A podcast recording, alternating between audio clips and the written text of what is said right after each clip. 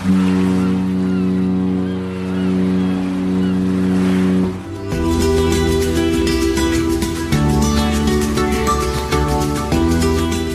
Tricks, der Kreuzfahrt-Podcast. Mit Jerome Brunel und außerdem mit dabei Franz Neumeier aus München. Servus. Hallo Jerome. Ach, wieder eine Woche rum. Schön, dass Sie wieder eingeschaltet haben, uns downgeloadet haben. Und äh, ja, heute unser uns, Thema. Uns downgeloadet. Das fühlt sich brutal an, weißt du das? Ich naja, durch die nicht enge Leitung. persönlich. da sind die Leitungen dann doch ein bisschen eng. Nee, wir haben heute ein ganz äh, interessantes... Soll das heißen, ich bin dick? Bitte? Soll das heißen, ich bin dick und pass nicht nicht rein? naja, das Schlankeste bist du ja nicht. Lass uns das Thema wechseln. Ähm, ja, es wird jeder, wir sind beide dick und rund. Was bei dir natürlich zutrifft, bei mir nicht. Klar. Lass uns auf das Thema kommen. Und zwar ähm, möchte man ja immer, wenn man Kreuzfahrten macht, gerne Schnäppchen machen. Und natürlich sind Kreuzfahrten, die kürzer sind, natürlich auch günstiger. Ähm, unser Thema heute Schnupperkreuzfahrten. Das sind so Kreuzfahrten, die gehen so zwei, drei, vier Tage und werden gerne von den Reedereien angeboten. Warum machen das die Reedereien überhaupt, dass sie solche Reisen anbieten, so Kurzreisen?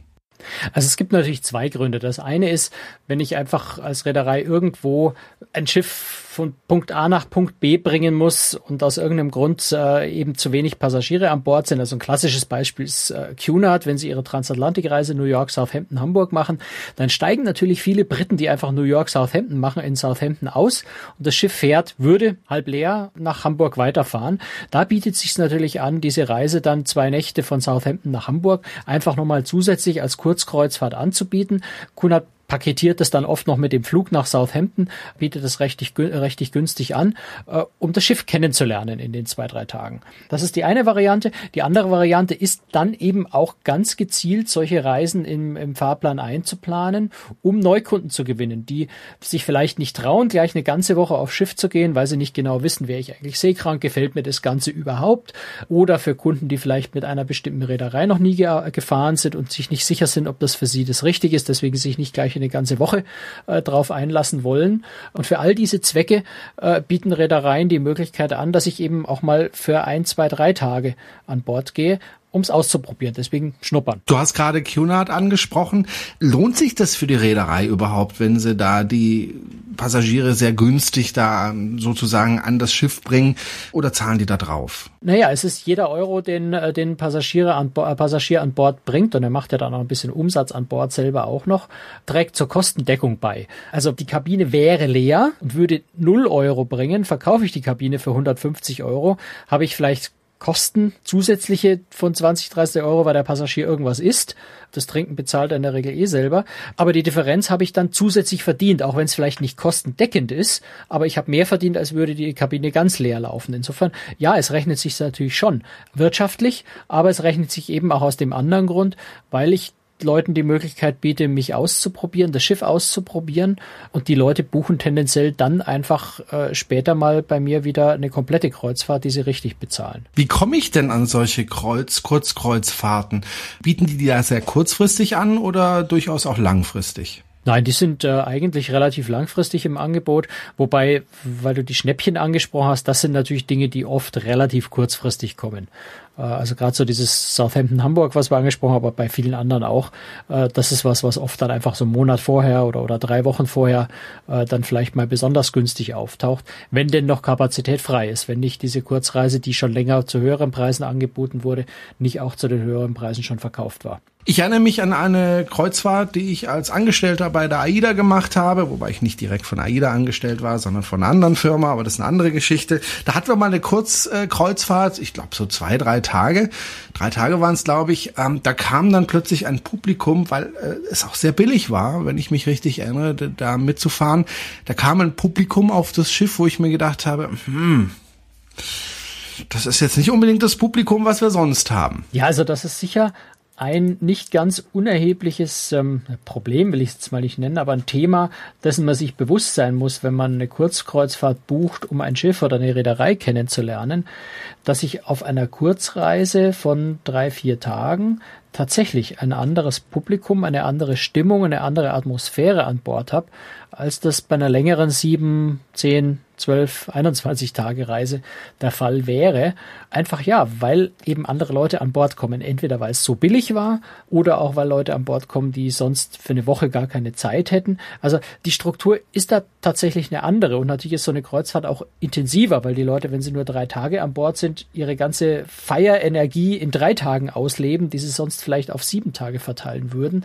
Also man muss schon immer davon ausgehen, dass Kurzkreuzfahrten in den allermeisten Fällen äh, eine andere Atmosphäre haben, eine andere Stimmung haben, meistens eine lautere, intensivere Stimmung haben, als das bei längeren regulären Sieben-Tage-Kreuzfahrten beispielsweise der Fall ist.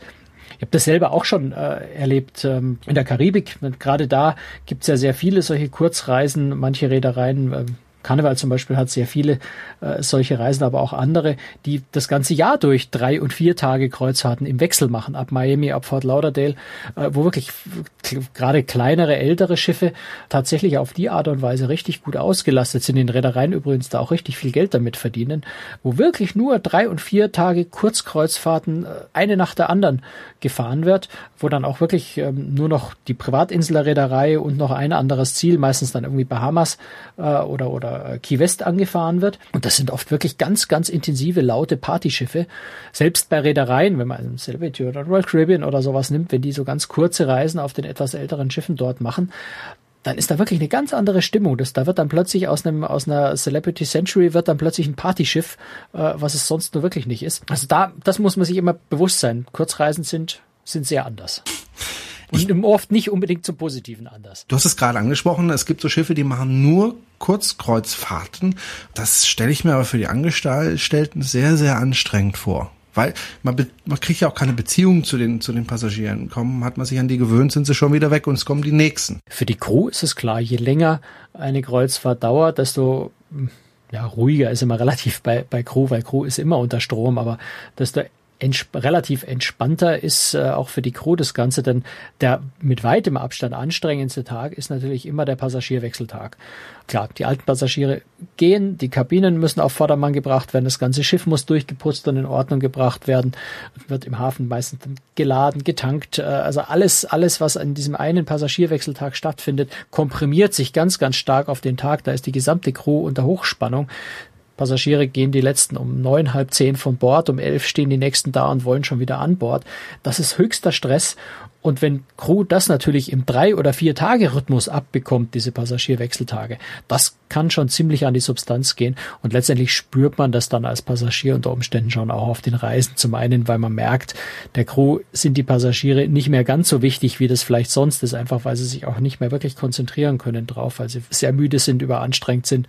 Das merkt man auch als Passagier mehr oder weniger deutlich, ja. Wem empfiehlst du denn, so eine Kurzkreuzfahrt zu machen? Ist das überhaupt empfehlenswert? Also ich würde mir die jeweilige Kreuzfahr äh, Kurzkreuzfahrt sehr genau anschauen. Also wenn ich zum Beispiel in äh, sowieso in Florida Urlaub mache an Land, kann eine drei vier Tage Kurzkreuzfahrt, wenn ich ähm, zu einer Privatwinsel auf die Bahamas äh, oder nach Key West äh, oder nach Cozumel oder oder solche äh, Ziele mache, das kann noch ein schöner Abschluss oder ein schöner Anfang für einen äh, für einen Florida Urlaub sein. Ich muss mir da einfach darüber bewusst sein dass ich äh, sehr wahrscheinlich auf einem eher Partyschiffartigen Schiff lande, selbst wenn es eine äh, Reederei gehobeneren Niveaus ist, ist auch dort auf Kurzkreuzfahrten einfach eher Partystimmung angesagt. Wenn mir das nicht liegt, würde ich das eher sein lassen. Aber man kann solche Reisen zum Teil wirklich eben, wie du vorhin auch schon gesagt hast, sehr, sehr günstig bekommen. Das kann Spaß machen, wenn man weiß, worauf man sich einlässt, wenn man weiß, was auf einen zukommt, kann es sehr viel Freude machen. Wem ich es nicht empfehlen würde, unbedingt, ist für Leute, die noch nie eine Kreuzfahrt gemacht haben und mal rausfinden wollen, wie eigentlich Kreuzfahren bei Reederei XY sich anfühlt. Da werden sie nur ein relativ ungenaues und verzerrtes Bild kriegen. Aber auch das kann man natürlich machen, wenn man vorher weiß, was auf einen zukommt. Wenn man all diese Punkte im Kopf hat, äh, versucht, die auszublenden, kann man sich trotzdem ein Bild machen. Und wie gesagt, das kann zum Teil recht günstig sein. Gehen wir mal von der Karibik weg, gehen wir nach Deutschland. Wenn wir zum Beispiel MSC haben, die von äh, Hamburg aus äh, Kurzkreuzfahrt machen, wo dann nur Helgoland äh, als Stopp äh, beispielsweise auf dem, auf dem Plan steht auch da sollte man sich immer bewusst sein, Helgoland ist eine sehr schwierige Insel. Helgoland ist, möchte jetzt keine Zahlen behaupten, die ich nicht, die ich nicht belegen kann, aber ich glaube ungefähr die Hälfte der Anläufe in Helgoland gehen schief, weil man dort tendern muss, dort meistens relativ starker Wind oder Seegang ist, äh, sodass man Helgoland sehr oft nicht an Land gehen kann. Wenn ich dann eine Kurzkreuzfahrt buche, mich unglaublich auf Helgoland freue, weil ich mich nicht richtig vorbereitet habe nicht weiß, dass das so ist, ähm, dann kommt mein Helgoland an, dann kommt die Durchsage des Kapitäns, tut uns leid, der Seegang ist heute zu stark, wir können nicht tendern, wir drehen um und fahren wieder nach Hause. Da ist die Täuschung, äh, Enttäuschung unglaublich groß. Das heißt, mein Tipp wäre auch da wirklich sich vorher einfach genau zu informieren, äh, sich genau vorzubereiten. Dann kann man eine schöne, günstige Kreuzfahrt machen Party entweder mitfeiern oder in Gedanken ausblenden. Kann Spaß machen sagen, man muss einfach vorher so ein bisschen wissen, worauf man sich einlässt. Wie ist das denn mit der Kostenstruktur bei so äh, Kurzkreuzfahrten? In Vorbereitung auf die Sendung habe ich mir einfach mal ein bisschen die Angebote jetzt zum Beispiel von AIDA angeschaut und wenn du dann schaust, äh, wie viel kostet das so im Durchschnitt am Tag, da scheinen mir die Kreuzfahrten, diese kurzen Kreuzfahrten jetzt nicht günstiger zu sein als die lang. Klar, insgesamt natürlich günstiger, aber pro Tag zahle ich da ungefähr das Gleiche. Das ist jetzt nicht wirklich ein Schnäppchen. Ja, das ist schon richtig. Also manche Reedereien setzen diese Kurzkreuzfahrten tatsächlich als Marketinginstrument ein, wenn man so will, also wirklich um neue Kunden zu gewinnen, denen man einfach die Gelegenheit geben will, für einen verhältnismäßig geringen Betrag äh, also wenn man den, den absoluten Betrag einfach mal nimmt, das Ganze auszuprobieren, sei es die Reederei auszuprobieren, sei es Kreuzfahrt insgesamt auszuprobieren. Und wenn ich dann für drei Tage 200 äh, Euro bezahle, dann ist das möglicherweise derselbe Betrag, den ich pro Tag auch äh, bei anderen, bei anderen Kreuzfahrten derselben Reederei bezahle. Aber der absolute Betrag ist halt einfach kleiner. Ich investiere 200 Euro, um rauszufinden, ob mir Kreuzfahrt gefällt. Ist günstiger, als wenn ich 700, 800, 900 Euro investiere für eine ganze Woche, um rauszufinden, ob mir Kreuzfahrten gefällt. Ansonsten gibt's wie gesagt, auch Reedereien, die es wirklich als Marketinginstrument einsetzen und da tatsächlich Schnäppchenpreise machen für diese Kurzkreuzfahrten oder für einzelne äh, Kurzkreuzfahrten, die sich vielleicht sonst besonders schlecht verkauft haben, um tatsächlich die Betten zu füllen oder einfach mit besonders günstigen Preisen nochmal eine andere Kundenschicht äh, sich zu erarbeiten. Wie komme ich eigentlich an so eine Kurzkreuzfahrt rein? Über die Reedereien oder übers Reisebüro oder wo, wo, wo komme ich da ran? Also eigentlich sind das die genau äh, dieselben Buchungswege für eine, wie für eine normale Kreuzfahrt auch. Äh, ich würde immer eigentlich empfehlen, gerade für Kreuzfahrt-Neulinge in, in, mit Kreuzfahrten erfahrenes Reisebüro zu gehen, die dann einfach auch einen ganz guten Überblick haben, wer was für Kurzkreuzfahrten anbietet. Ansonsten ja einfach im Internet mal schauen, mal suchen. Auch bei den Reedereien selber wird das natürlich beworben. Insofern ja die üblichen Wege, wie man eine Kreuzfahrt, wie man eine Reise bucht. Mein persönlicher Tipp ist immer in äh, mit Kreuzfahrten sehr erfahrenes Reisebüro zu gehen, weil man dort äh, ja einfach am besten beraten wird und äh, beste Chance hat, eine wirklich gute, schöne, für sich selbst am besten geeignete Kurzkreuzfahrt äh, zu kriegen. Wobei es gibt auch diese Reederei, mir fällt gerade der Name wieder nicht ein, die nach Oslo Colorline fährt. Genau, Colorline. Da hatten wir es ja auch schon mal davon. Das ist doch eigentlich auch eine Möglichkeit herauszufinden, ob einem sowas Spaß macht oder nicht. Ja und nein. Ja, im Prinzip schon. Colorline ist halt eine Fährgesellschaft. Also Colorline fährt über Nacht nach Oslo, also von, von Kiel über Nacht nach Oslo, bleibt dort dann quasi untertags und fährt dann äh, abends wieder zurück. Die Schiffe sind sehr, sehr ähnlich modernen Kreuzfahrtschiffen. Also insofern kann man da so ein gewisses Kreuzfahrtfeeling schon bekommen. Aber nichtsdestotrotz sind es natürlich Fähren. Äh, insofern muss man sich dessen bewusst sein äh, und es unterscheidet sich schon so ein kleines bisschen von, äh, von normalen Kreuzfahrten. Aber ja, wer einfach nur mal so kurz ein kleines bisschen reinschnuppern will, ist Colorline sicher eine sehr schöne Möglichkeit. Und Oslo ist sicher auch mal eine Reise wert. Und Oslo ist absolut eine Reise wert. Wobei man da, glaube ich, nicht so lange Zeit hat, äh, sich das anzuschauen. Das Schiff liegt, glaube ich, nicht so furchtbar lang im Hafen. Ne? Also Oslo ist absolut eine Reise wert und äh, da kann man auch mehrere Tage oder auch eine Woche verbringen. Äh, tatsächlich ist es mit Colorline so, das Schiff kommt um 10 Uhr in Oslo an, fährt um 14 Uhr wieder ab. Das heißt, wirklich richtig viel Zeit hat man dort nicht. Also ähnlich wie die Schnupperkreuzfahrt ist es dann auch so eine Schnupper-Stippvisite in Oslo, um sich mal einen Eindruck von der Stadt zu verschaffen. Andererseits könnte man natürlich, das äh, ist eine Variante, die man mit hm. Rollerline immer machen kann. Man kann ja hinfahren, drei Tage bleiben und dann wieder zurückfahren. Und dann im Hotel übernachten. in Oslo ein Hotel nehmen. Hm. Also das ist eine Variante, die mit, mit Colorline ganz wunderbar geht, von Kiel aus. Keine schlechte Sache, ja.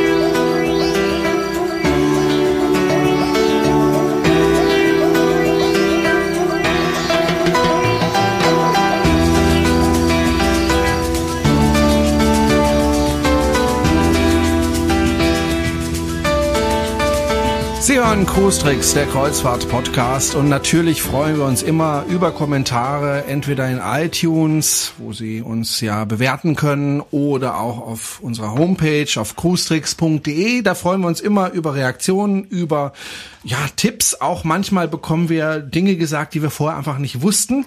Zum Beispiel hat die Wendy uns geschrieben und hat geschrieben, Hallo, der Pullman-Zug und die Pullman-Betten heißen tatsächlich nach einem Herrn Pullman, George Mortimer Pullman. Ich sage jetzt immer Pullman. Ah, ich hatte ja Pullman oder wie wie wie muss ich das aussprechen? Pullman. Pullman. Pullman. Oder du sprichst es britisch aus, das ist ein Pullman. Ja, jedenfalls 1867 gründete Pullman die Pullman Palace Car Company, die im Jahr 1880 von dem Architekten Solon S. Berman für ihre Arbeiter die Industriestadt Pullman bauen ließ. Also wir hatten uns ja darüber unterhalten. Ich hatte dich ja gefragt damals in der Folge, äh, wieso heißen die Betten eigentlich Pullman-Betten und du wusstest die Antwort schlicht nicht, was ja relativ eine häufig Blamage. bei dir vorkommt, dass du mal eine was Blamage. nicht weißt. Eine fürchterliche Blamage. Aber Wendy hat dich gerettet mit dem Kommentar. Herzlichen Dank dafür. Und dann hatten wir uns mal über Seekarten unterhalten auf Schiffen und ich hatte in Erinnerung, das hatte ich damals glaube ich auch gesagt, dass mir der Kapitän ähm, von der Mein Schiff 2 gesagt hat, die würden jetzt demnächst umstellen von den Papierkarten auf die ähm, digitale Version, also auf Geräte, in denen diese Karten dargestellt werden. Und da schreibt Peter Stielbach, der uns ja schon des Öfteren geschrieben hat. Herzlichen Dank auch dafür. Thema Seekarten. Äh, auf der Berlin wurde mir mitgeteilt, das sei ein Relikt aus der Vergangenheit. Ich sehe das nicht so und finde es gut. Die Seekarte wurde begründet mit der modernen Technik und wurde auf Schiffen abgeschafft. Im Tagesprogramm von Phoenix ist die Seekarte noch vorhanden. Da spricht jetzt auch an die Seekarten, die verlost werden auf Schiffen teilweise, was natürlich eine tolle Sache ist. Ich habe ja damals dem Kapitän auf der Mein Schiff 2 so ein kleines Gastgeschenk mitgebracht. Ich weiß nicht, ob ich das mal erzählt habe. Äh, ich weiß nicht, ob du manchmal so Gastgeschenke mitbringst, den Kapitän auf den Schiffen. Ich bin ja selber nicht in der Seefahrt tätig, aber in der Luftfahrt. Also ich habe einen Privatpilotenschein und da habe ich immer so alte Karten. Wir müssen ja jedes Jahr eine neue Karte kaufen für das jeweilige äh, Fluggebiet, weil die ja immer wieder aktualisiert werden. Und dann habe ich eben die alten Karten und habe eben dem Kapitän äh, so eine alte äh, Flugkarte mitgebracht. Der hat sich da sehr, sehr drüber gefreut und hat mir auch eben gesagt, also er ist traurig, ähm, dass diese richtigen Papierkarten abgeschafft werden, Stück für Stück.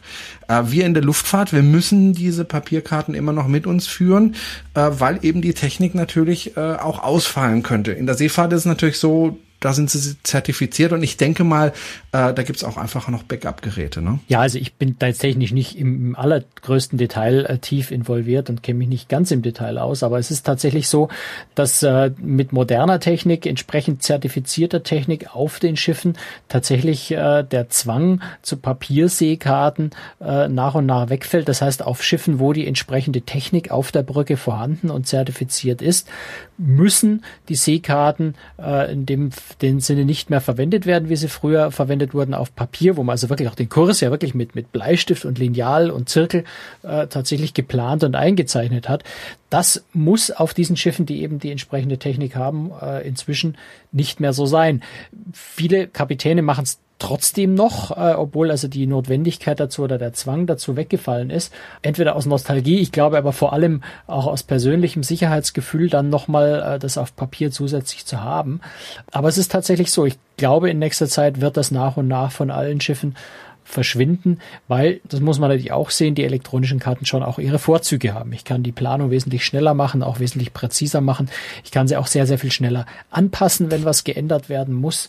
Es ist tatsächlich bequemer und zum Teil sicher auch präziser und das ist einfach Stand der heutigen Technik. Wenig, wenig Nostalgie in der ganzen Sache drin und natürlich kann ich eine elektronische äh, Seekarte äh, für Passagiere nicht mehr verlosen, aber auf den ganz großen Schiffen findet das auch nicht mehr in der Intensität statt. Das ist eher wirklich was auf den kleineren, älteren Schiffen, äh, was sehr viel Nostalgiewert hat da ist es tatsächlich schade. Da stimme ich Peter Stillbach absolut zu. Also ich in der Fliegerei mache das so, dass ich tatsächlich die Flugvorbereitung natürlich mit der Papierkarte mache. Das heißt, ich zeichne tatsächlich Striche rein und berechne, äh, wie lang brauche ich für die Strecke, wie viel Sprit brauche ich für die Strecke und so weiter. Wenn ich dann aber im Flugzeug sitze, dann liegt die Karte in der Tasche und äh, ich fliege nach GPS, weil das einfach, ja, du sagst es ja auch, einfach bequemer ist. Man kann sich dann mehr um den Flug an sich kümmern, um kann aus dem Fenster schauen und gucken, was ist da unten, ähm, was natürlich dort deutlich angenehmer ist. Wir haben vor kurzem über ähm, Schiffsnamen gesprochen, du erinnerst dich, ähm, und wir hatten damals gesagt, es gibt eigentlich fast nur weibliche Namen für Schiffe. Und dann hat der Knut geschrieben, äh, der friesische Vorname Main ist männlich, die Main-Schiffflotte hat also männliche Namen. Wäre also mal interessant zu wissen, warum TUI Cruises hier eine Ausnahme gemacht hat. Wendy, die wir ja gerade schon kennengelernt haben, hat dann äh, geschrieben, ähm, dass trotzdem die Schiffe ja die Mein Schiff heißen. Ja, was nun? Sind sie männlich oder weiblich? die Mein Schiff-Flotte. ja, ich muss zugeben, dass es für mich sehr überraschend war zu erfahren, äh, dass Mein tatsächlich ein friesischer Vorname ist. Dass also Mein Schiff tatsächlich Schiff der Nachname, Mein der Vorname ist. War das denn so gemeint von Tui Cruises? Ich glaube eher nicht, oder? Ich glaube nicht. Gut, hätten wir das also auch geklärt. Und Volker Kaczmarek hat geschrieben, wir hatten uns ja darüber unterhalten, über Postschiffe in dieser Folge. Und wir hatten damals geschrieben, dass es ja so diese königlichen Schiffe gibt. Und er hat äh, geschrieben, du warst jetzt gerade bei Hurtigruten unterwegs. Äh, dazu übrigens demnächst in einer der nächsten Folgen äh, mehr. Bei Hurtigruten wäre es übrigens KPS Midnazol. Königlich Post Skip. Also auch ein königliches Postschiff. Er sagt, er hat sich da äh, kundig gemacht und von echten Norwegern das verifizieren lassen. Hast du das gewusst? Also das, das muss ich jetzt so mal glauben. Nein, das habe ich nicht gewusst, denn ich habe das auch auf der Midnatzoll nirgendwo gesehen oder gehört.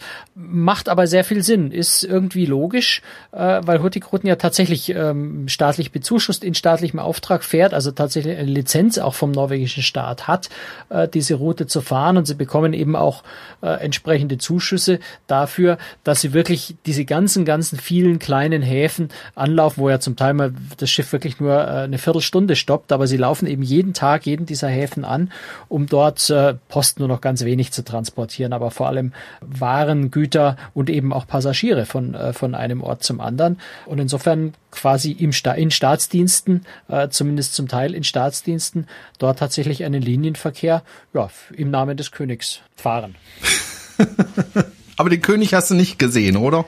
Auf Nein, dem Schiff. Den König, König habe ich nicht gesehen. Der ist dann doch eher in Oslo. Und nachdem Oslo äh, jetzt nicht an der Nordsee liegt, leider nein. Er war drei Tage nach mir, war er in Bergen. Da ist, äh, ich weiß gar nicht, irgendein Filmfestival, glaube ich, oder sowas eröffnet worden. Äh, aber es war erst drei Tage oder zwei Tage, nachdem ich in Bergen war. Tja, schade, bist du doch nicht zum Prinzen gemacht worden. Knapp verfehlt. Also nochmal herzliches Dankeschön an all diejenigen, die unsere Sachen kommentieren. Und äh, Sie können nicht nur kommentieren, sondern Sie können natürlich auch spenden, entweder über Flatter auf unserer Homepage oder über PayPal oder Sie überweisen uns einfach Geld. Wir freuen uns wirklich über jede Spende und versuchen wirklich das Geld zu nutzen, um diesen Podcast weiter zu verbessern, schon allein technisch. Wobei da ist nicht mehr viel Luft nach oben. Wir haben eigentlich schon fast alles so hingekriegt, wie wir das wollen. Aber wie gesagt, wir freuen uns trotzdem über kleine Aufmerksamkeiten und ja, freuen uns, wenn Sie ähm, kommentieren und bewerten in iTunes und vor allen Dingen, wenn Sie jemanden kennen, der demnächst eine Kreuzfahrt macht, machen Sie uns doch, machen Sie ihn doch auf oder Sie auf unseren kleinen Podcast aufmerksam. Wir freuen uns auch über jeden Hörer. Das war's für diese Woche. Wir hören uns in einer Woche wieder, nächsten Mittwoch. Danke fürs Zuhören. Tschüss, Franz. Tschüss, Jerome. Servus. Jetzt habe ich dich gar nicht mehr zu Wort kommen lassen, ne? Macht nix. Tschüss. Ciao.